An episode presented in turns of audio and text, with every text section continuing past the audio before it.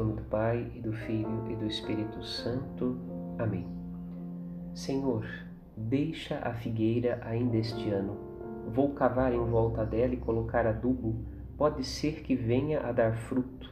Se não der, então tu a cortarás. Deus tem nos dado tempo de misericórdia para a nossa conversão.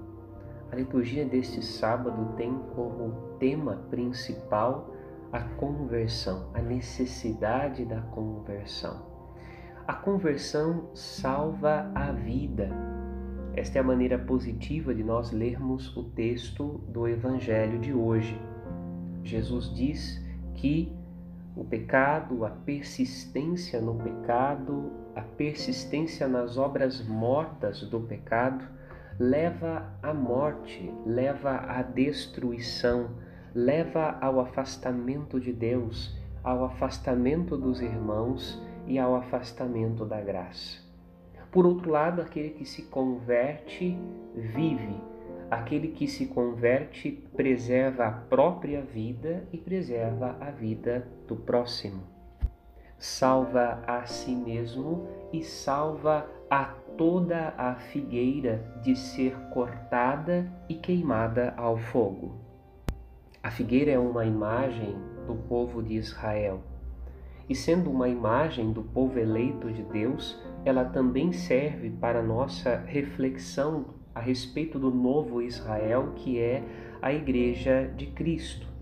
Esta figueira precisa dar frutos da presença de Deus em sua vida são Paulo, na primeira leitura, diz para nós, motivados pelo amor, pelo amor de Cristo, queremos ater-nos à verdade e crescer em tudo até atingirmos a maturidade daquele que é a nossa cabeça, Cristo, a fonte do amor que foi derramado em nossos corações.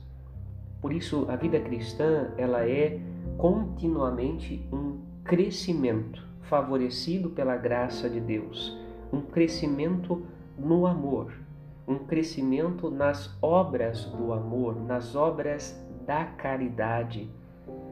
Por isso, nós somos convidados a cada dia a examinar o nosso próprio coração e, ao mesmo tempo, a pedir a Deus que nos dê discernimento para ver se o que estamos produzindo corresponde àquilo que recebemos de Cristo.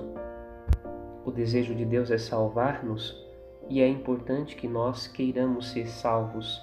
O desejo de Deus é amparar-nos com a sua graça para que sejamos fecundos, mas é necessário que nós queiramos ser fecundos.